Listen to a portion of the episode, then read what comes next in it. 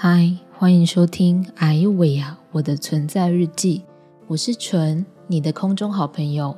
我在上个月完成了免疫细胞疗法的所有疗程，进入到正式观察的阶段。还记得我在之前的节目里有分享，免疫细胞疗法要做血液分离，就是抽取自己的白血球，培育他们认识癌细胞的技能。出事的白血球会透过疫苗打回身体，教其他菜鸟白血球怎么攻破我脑袋里的恶性肿瘤。培育的疫苗数量最少会有六剂，最多会有十剂。打在两边腋下的淋巴就是启梦的位置。这我真的要说，就算我对针头已经免疫了，但还是没有很喜欢打针，尤其是打那种奇怪的位置。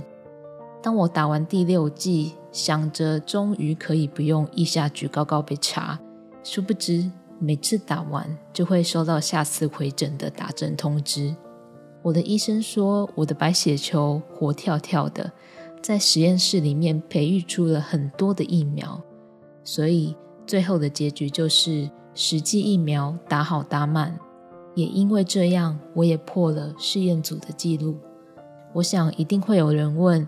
被戳这么多次，效果怎么样？我只能说，能持续录音给大家，代表我很幸运，也代表神透过治疗持续保守我的身体。我脑袋里的肿瘤是第四级胶质母细胞瘤，四级就像动漫里的 S 级角色一样，变异生长的速度飞快，一般治疗只有百分之二十的控制率。所以在开刀后三到六个月，如果出现肿瘤复发的状况，医生也会见怪不怪。但我从开刀至今，每次脑部断层的照片都长得一模一样，没有肿瘤增生的小白点。虽然我目前还是要持续吃化疗药，每个月会有五天因为化疗药感到虚弱，但也因此才能知道，生命都是得来不易的。每分每秒都该好好珍惜。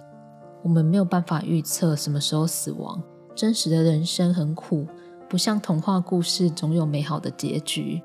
长越大，就会发现，即便没有生病，也会遇到各式各样的难题。但我祝福每位听众能够体会到神对你的爱。